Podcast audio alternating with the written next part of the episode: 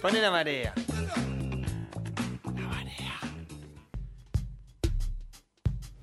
6 y 2 minutos de la tarde se está pasando volando este programa. Nos queda una horita nada más, pero cargada de bastantes cosas. Como muchos ya sabrán, el fin de semana que pasó, el 15 y 16 de mayo pasado, hubo elecciones en el país hermano de Chile para definir quiénes ocuparían, o mejor dicho, quiénes van a ocupar las bancas de la Asamblea Constituyente, que va a ser el espacio que va a redactar la nueva constitución chilena que como ya hemos charlado en esta mesa es un gran paso para el pueblo que viene manifestándose en la calle hace bastante tiempo y que no cede ante las políticas neoliberales que le propone el gobierno, que le propone muy entre comillas porque no es bastante propositivo, sino que es violento y de hecho de eso vamos a estar charlando porque derechos humanos es el eje de todo, es que las pibas nos van a estar comentando un poco la contextualización de cómo llegamos a este momento y también qué es lo que está pasando ahora en Chile. Sí, ahí como muy bien decías, May, eh, hoy vamos a estar charlando un poco sobre Chile y todo lo que fueron las elecciones, pero también un poco contextualizar cómo se llegó hasta este punto histórico eh, en el pueblo chileno. Eh, también poner un poco en discusión, digo, este modelo de supuesta estabilidad económica y social que siempre se planteó, que siempre fue un discurso bastante marcado en el país vecino. Sí, el ejemplo. sí, sí, el, ejemplo que, siempre había que seguir. y que siempre... Lo mismo que hablamos con Uruguay. Porque cuando todo aparentemente iba bien, nos hablaban, nos vendían el mejor modelo y cuando la cosa empezó a andar medio mal, no nos dijeron más nada. Es, es muy curioso eso que decir, porque realmente, bueno, vemos como todas las derechas de América Latina tienen estos rasgos eh, similares y que, bueno, que en Chile eh, vemos expresado hoy en día eh, con, la, con el gobierno de Piñera. y nada, esto, que siempre se planteó que nunca, Chile nunca tenía que modificar cosas estructurales, eh, porque estaba en esta estabilidad, sin embargo, estas eh, condiciones estructurales son una herencia de la dictadura de Pinochet y esta constitución que hoy en día está eh, vigente en su país es esa discusión a lo largo de los años de 2006, 2017. Vimos también manifestaciones del pueblo, pero en 2019, por, bueno, con una manifestación que arrancó por la suba de precios del metro, terminó claramente en un estallido social muy grande que llevó a que el fin de pasado, como ahí decía May, se den elecciones para elegir a representantes que eh, modifiquen esta constitución, que crean una nueva eh, constitución y que claramente representa un poco cómo el pueblo se cansó eh, de este proyecto neoliberal, que es un, digo, es un proyecto, un proyecto que está planeado desde la dictadura y que antes siguió un poco su curso y que todo eh, a su curso natural, entre comillas, obviamente dirigido por todos estos mandatarios, funcionarios de derecha, eh, medios y todo, bueno, el, poder eh, que siempre vemos en todos estos proyectos y países que están establecidos por el neoliberalismo. Para arrancar un poco queríamos pasar dos audios que son de Piñera, hablando después de estas elecciones.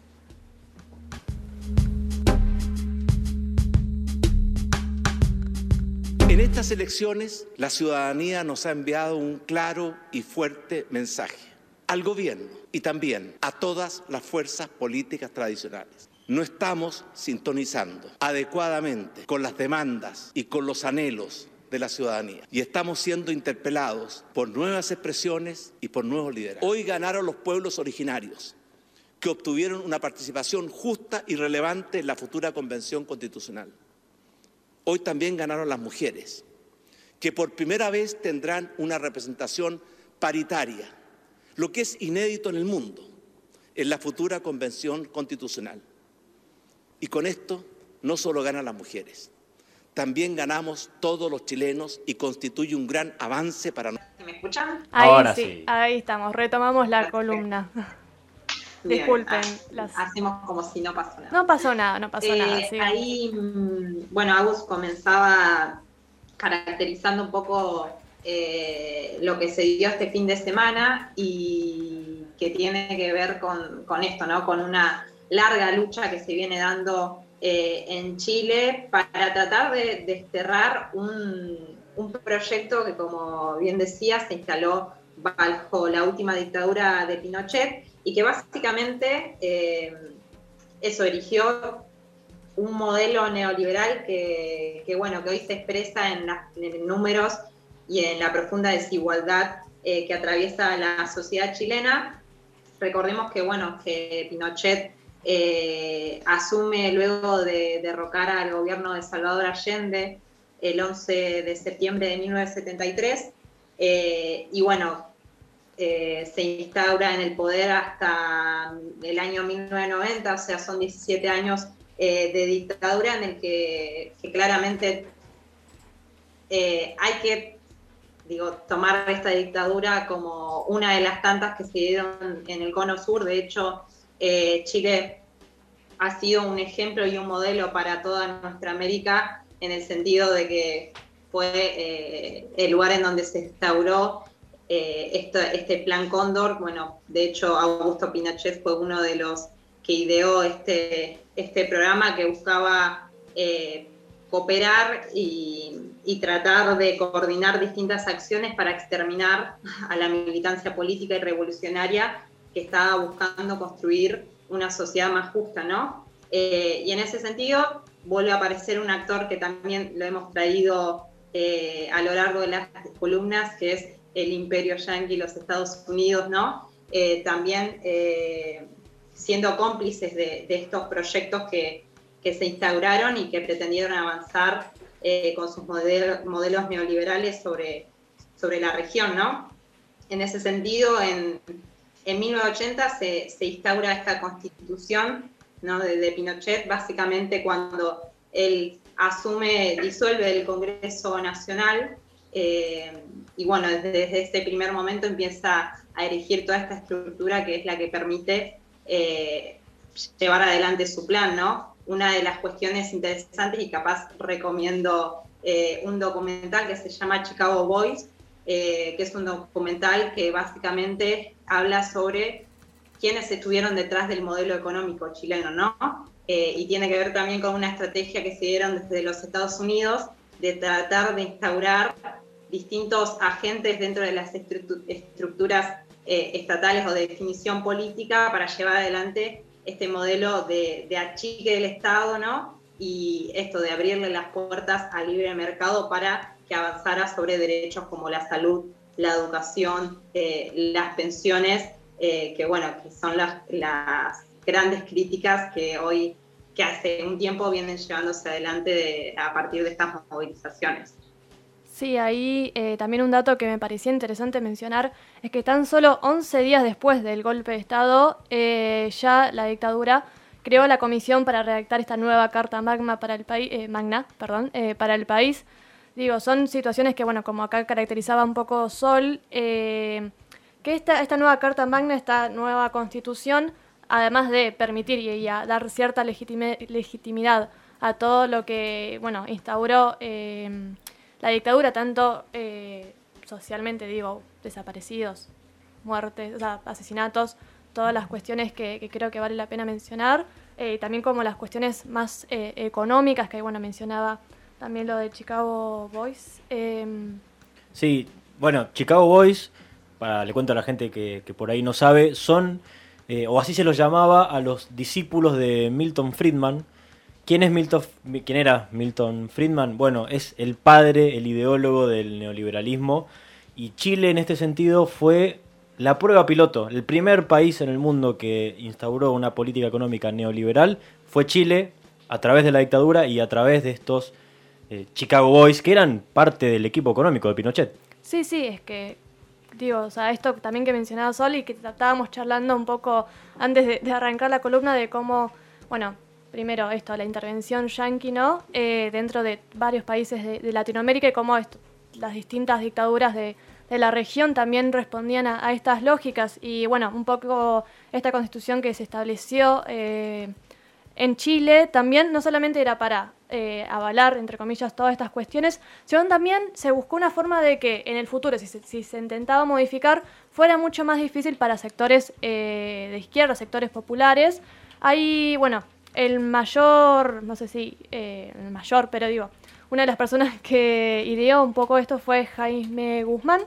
eh, bueno, uno de los ideólogos de, la dictadura, eh, y que fue una de las personas más influyentes cuando se redactó la constitución esta de, 1980, que eh, me parecía, quería leer textual porque la verdad que me parece bastante cínico lo que planteó cuando habló sobre el contenido de la carta, que dijo, debe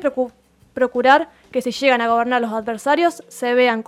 constreñidos a seguir una acción no tan distinta a la que uno mismo anhelaría, porque, valga la metáfora, el margen de alternativas que la cancha impone eh, imponga de hecho a quienes juegan en ella sea lo suficientemente reducido para ser extremadamente difícil lo contrario. O sea, básicamente, crear las condiciones para que si otro gobierno eh, intentara modificar eso, siempre se encamine hacia el proyecto que estaban instalando, el proyecto neoliberal, el proyecto digo, sanguinario también, digo, una dictadura, un montón de cuestiones detrás, eh, que no me parecía menor dejar de,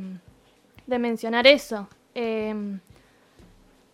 esto, esto magnifica, perdón Sol, quería decir algo rápido, esto magnifica la, todo, lo que pasó en Chile desde 2019, porque con lo difícil que era, era prácticamente imposible reformar la constitución y ahora tenemos una asamblea constituyente eh, que bueno, ya lo van a, van a profundizar, pero mayoritariamente de izquierda. Sí, ahí bueno, meto antes de, que Sol, ah, perdón Sol, eh, le meta, meto también un chivo. Eh, la semana pasada en el programa Marcha de Gigantes de nuestros compañeros, Delfina Venez estuvo también charlando sobre uno de los decretos de Pinochet, que Pinochet había instalado en su dictadura, sobre que eh, básicamente el poder eh, de la Iglesia designe a docentes que den la materia religión. Y hace este, o sea, ahora no sé si fue este último mes, hay un, hay un juicio con respecto a eso donde hay una docente que quiere dar clases que es, es lesbiana y que no la dejan dar clases por su orientación sexual. Digo, hasta el día de hoy vemos cómo medidas que Pinochet en los 80 tomó siguen influyendo hasta el día de hoy y que siguen vigentes. Y bueno, un poco la constitución, eh, el cambio de constitución viene a plantear esta discusión.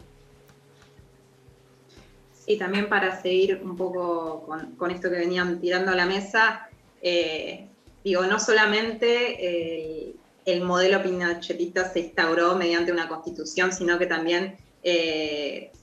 digo, funcionó todo un aparato represivo y de exterminio, digo, también hubo desaparecidas, eh, hubo torturades, eh, hubo muertes durante la última dictadura. bueno, la Dirección de Inteligencia Nacional, que fue este cuerpo policial que, se generó en la dictadura, tuvo un rol de, terror para esto, para que se vaya implementando el modelo neoliberal. Eh, y otra de las, otro de los puntos interesantes, eh, interesantes o importantes en realidad también para recalcar, recalcar y también entender un poco el estado de movilización que se está dando en Chile, eh, tiene que ver con la ley antiterrorista, ¿no? que también es una ley pinochetista, que básicamente determina o describe cuáles son las conductas terroristas y establece una serie de penalizaciones. Y esa ley, pese eh, a que sufrió ciertas reformas, en realidad fueron más, básicamente eh, seguir sosteniendo de fondo esta criminalización y persecución eh, para toda la, toda, a cualquier actor político que se alzara en contra del, del modelo neoliberal. sin ir más lejos, algunos de los actores eh, más importantes que tuvieron estas movilizaciones venían de la mano con, por ejemplo, eh, los pueblos originarios eh, y los movimientos feministas, ¿no? que también es algo que se recalca en el marco de este proceso constituyente, ¿no? la, la importancia que tuvieron los feminismos para implantar también su agenda y los pueblos originarios, pese a que no es un gran cupo, bueno, hoy concretamente se está garantizando una paridad. Ahí vamos a escuchar también un, audio, capaz arrancamos con un Piñera bastante derrotado, haciendo como un mega culpa, pero nos parecía importante eh, ver qué es lo que decía en el marco de las movilizaciones que se, del estallido social que se, estuvo, se estuvo dando en el 2019. Estamos en guerra contra un enemigo poderoso, implacable, que no respeta a nada ni a nadie, que está dispuesto a usar la violencia y la delincuencia sin ningún límite, incluso cuando significa pérdidas de vidas humanas, que está dispuesto a quemar nuestros hospitales, nuestras estaciones del metro, nuestros supermercados con el único propósito de producir el mayor daño posible a todos los chilenos. Ellos están en guerra contra todos los chilenos de buena voluntad que queremos vivir en democracia, con libertad y en paz. Sí, bueno, ahí escuchábamos un poco los dichos de Sebastián Piñera cuando sucedieron, bueno, sucedió todo este estallido social que comenzaba a caracterizar Sol. Eh, realmente un comentario bastante, digo, yo ahora armando la columna también recordaba cómo fue en ese momento escucharlo al medio de todo ese contexto y, de, conflicto. Eh, sí, por más que ya sepamos cómo piensa Sebastián Piñera, nada, hay que repudiar que claramente mientras su gobierno estaba desapareciendo gente, sacando tanques militares a la calle a perseguir a la gente por manifestarse, él salía a decir que se trataba de una guerra, eso es construcción de sentido y eso lo vamos a seguir repudiando por más que sepamos la ideología que tiene. No sé si se acuerdan del audio que se filtró de la esposa de Sebastián Piñera en ese momento, la esposa, bueno, Cecilia Morel, que le mandó un audio a una amiga y se filtró, después se terminó confirmando que efectivamente se trataba de, un, audio, de, ella misma, eh, en el que decía, vamos a tener que disminuir nuestros privilegios y compartir con los demás. Como diciendo, no nos queda otra, hay que por lo menos soltar algunos, algunos de los tantos privilegios que tenemos, los soltamos. De la larga lista de privilegios, ¿no? Que también esas familias, bueno, un poco lo caracterizaba, digo, volviendo un poco a la entrevista que hicimos a Nicolás Centurión sobre Uruguay, que hablaba un poco esto de la oligarquía y de las familias, digo, que siempre están dentro de ese sector que, bueno, sigue básicamente dirigiendo un país, eh, a pesar de no ser los, los nombres que estén, eh, digo, como presidente, como funcionario, siempre están ahí detrás. Y bueno, para avanzar un poco, eh, este audio fue eh, bueno, en octubre, donde bueno, cinco días después se dio la marcha más grande de la historia de Chile en Plaza Italia, que hoy en día se renombró como Plaza de la Dignidad, eh, que realmente creo que fue un escenario que ejemplificó y que demostró realmente lo que bueno, el pueblo tanto tiempo, digo, la consigna era no son solamente 30 pesos, son 30 años creo que quedó bastante bien eh, expresado ese día y ah, bueno, a partir de ahí es cuando el gobierno también dio un poco marcha atrás, dijo esto de, bueno, poder, la, o sea, de, la, habló de la, de la posibilidad de eh, cambiar esta constitución y eh, donde, bueno, se llegó a un acuerdo entre distintos sectores para realizar un plebiscito. bueno, ahí mm, un año después el 25 de octubre del 2020 eh, finalmente sucedió. Eh, si no tengo, si no me equivoco, estaba planeado para hacer en abril, pero bueno, también un poco lo que fue la pandemia lo trazó. Eh, menos mal, bueno, se hizo finalmente. Digo, ganó el sí por amplia mayoría. Y ganó el sí. Tengo acá el porcentaje que es el 78% votó por apruebo. Contra el 21% del rechazo y que fue también el proceso electoral con mayor cantidad de votantes de la historia de Chile. Digo, son un montón de cuestiones que se vienen sucediendo y que, eh, digo, que demuestran también la participación en la política de, las, eh, las, personas eh, movilizadas por la política, digo, porque fue la, la, movilización más grande, fue un plebiscito, fue uno de los procesos donde más gente votó. Pero bueno, para avanzar, porque ya nos queda poco tiempo lamentablemente, ahí Sol, no sé si querés comentar. No, que estos resultados también reflejan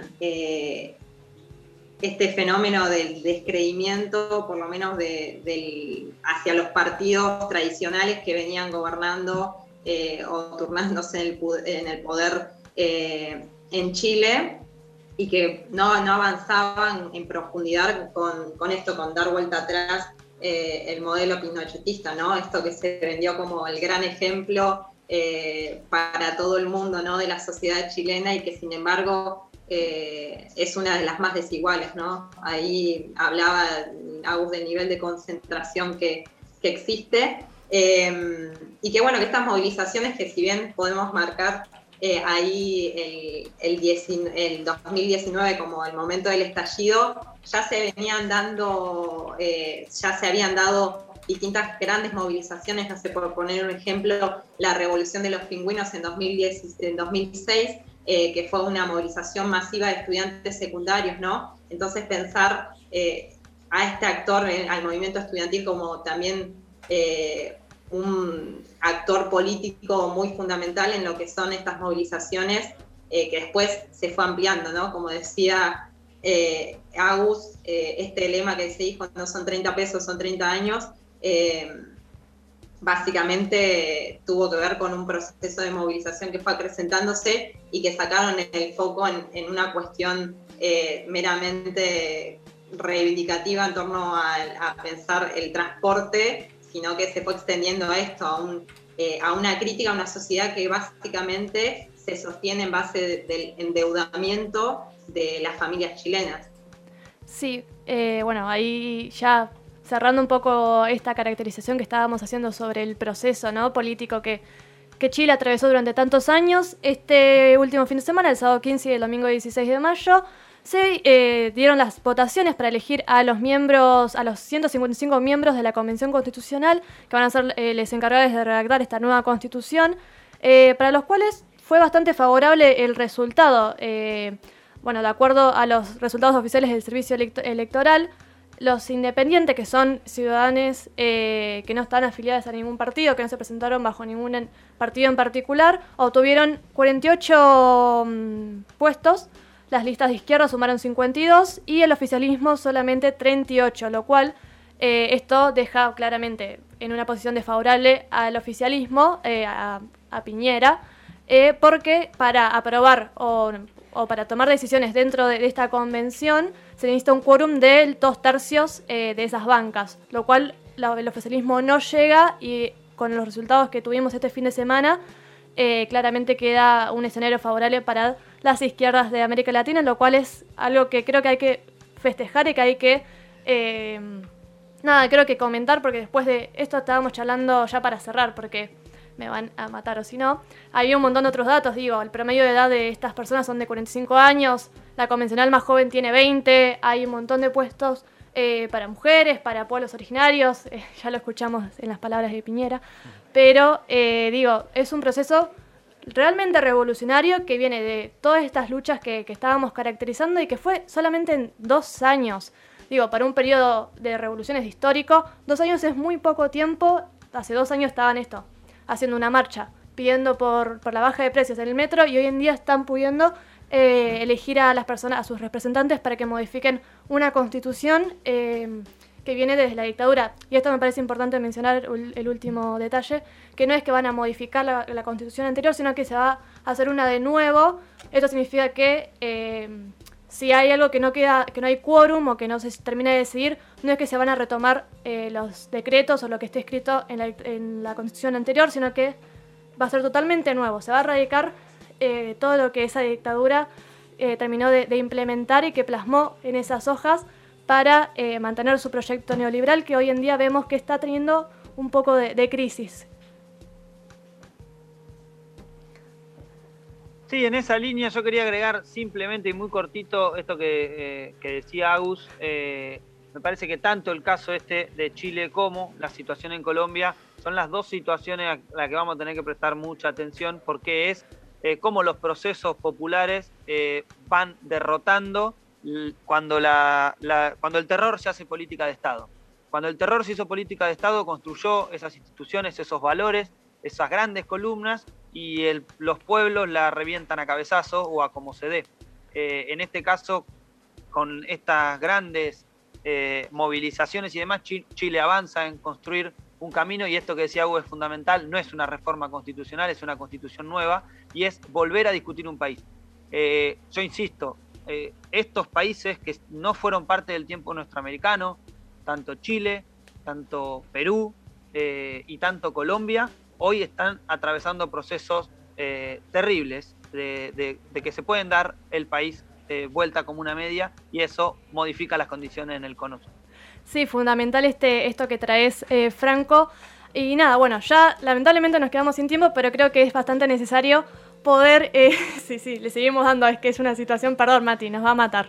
Eh, ya estamos muertos. nada, digo, que es algo que em, se tienen que dar un par de procesos más, digo, todavía no terminó esto, tiene que pasar por el Ejecutivo, por Piñera, tienen que pasar por un tribunal, así que creo que hay que estar atentos a lo que sucede, porque creo que es, digo, es una situación bastante complicada para eh, el oficialismo, así que hay que estar atentos a qué sucede en ese proceso hasta que efectivamente se haga esta nueva constitución. Gracias por todo lo compartido, seguiremos de cerca qué es lo que pasa en Chile, vamos a escuchar una canción y ya seguimos con más La Marea. Rompe la ola de la desinformación siguiendo a La Marea. Búscanos en Instagram y en Twitter como arroba La Marea Radio y en Facebook como La Marea.